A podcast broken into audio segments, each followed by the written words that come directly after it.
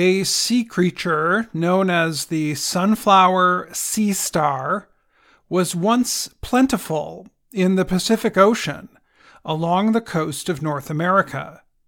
They used to be found in the waters along the coast of Mexico's Baja Peninsula all the way to Alaska. But in the last 10 years, about 90% of them have died. Scientists at the University of Washington are trying to understand why the sea stars died. To do so, they are growing them in a lab. The sickness that killed them is known as sea star wasting syndrome.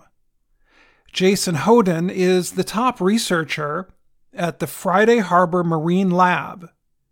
He said, The sickness might have happened because of warmer water caused by climate change. The lab is on San Juan Island, northwest of Seattle. They have nearly 150 sea stars between the ages of 1 and 3. They also have around 5,000 sea stars that are at the larvae stage. They also have 16 adult sea stars transferred from ocean waters. Hodin called his lab the world's only captive breeding program for the world's only endangered sea star. Endangered means at risk of dying out.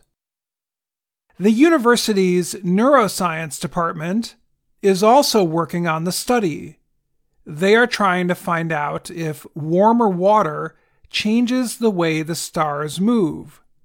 The group is using special cameras to see how the stars move and to create three dimensional pictures that can show differences.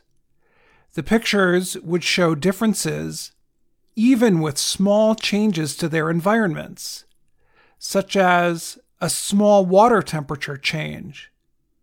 So far, researchers think the sea stars are able to survive in warmer water.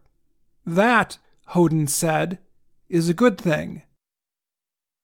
If sunflower stars are going to recover in the wild, with or without human assistance, Hodin said, they're going to be doing so in a change in climate.